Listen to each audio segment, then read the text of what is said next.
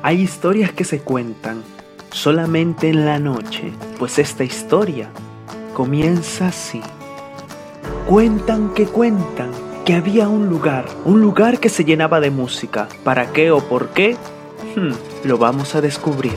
Hoy es el día, el día es hoy. Resopla a través de palabras el juguete de madera que le falta un brazo. Es verdad, es verdad, grita un libro faltante de muchas hojas y con un aroma que se guardó por décadas. No me lo pierdo, exclama la bicicleta faltante de ruedas. Yo quiero, yo quiero, vocifera una lámpara que ya no tiene mecha, pero sí mucho polvo.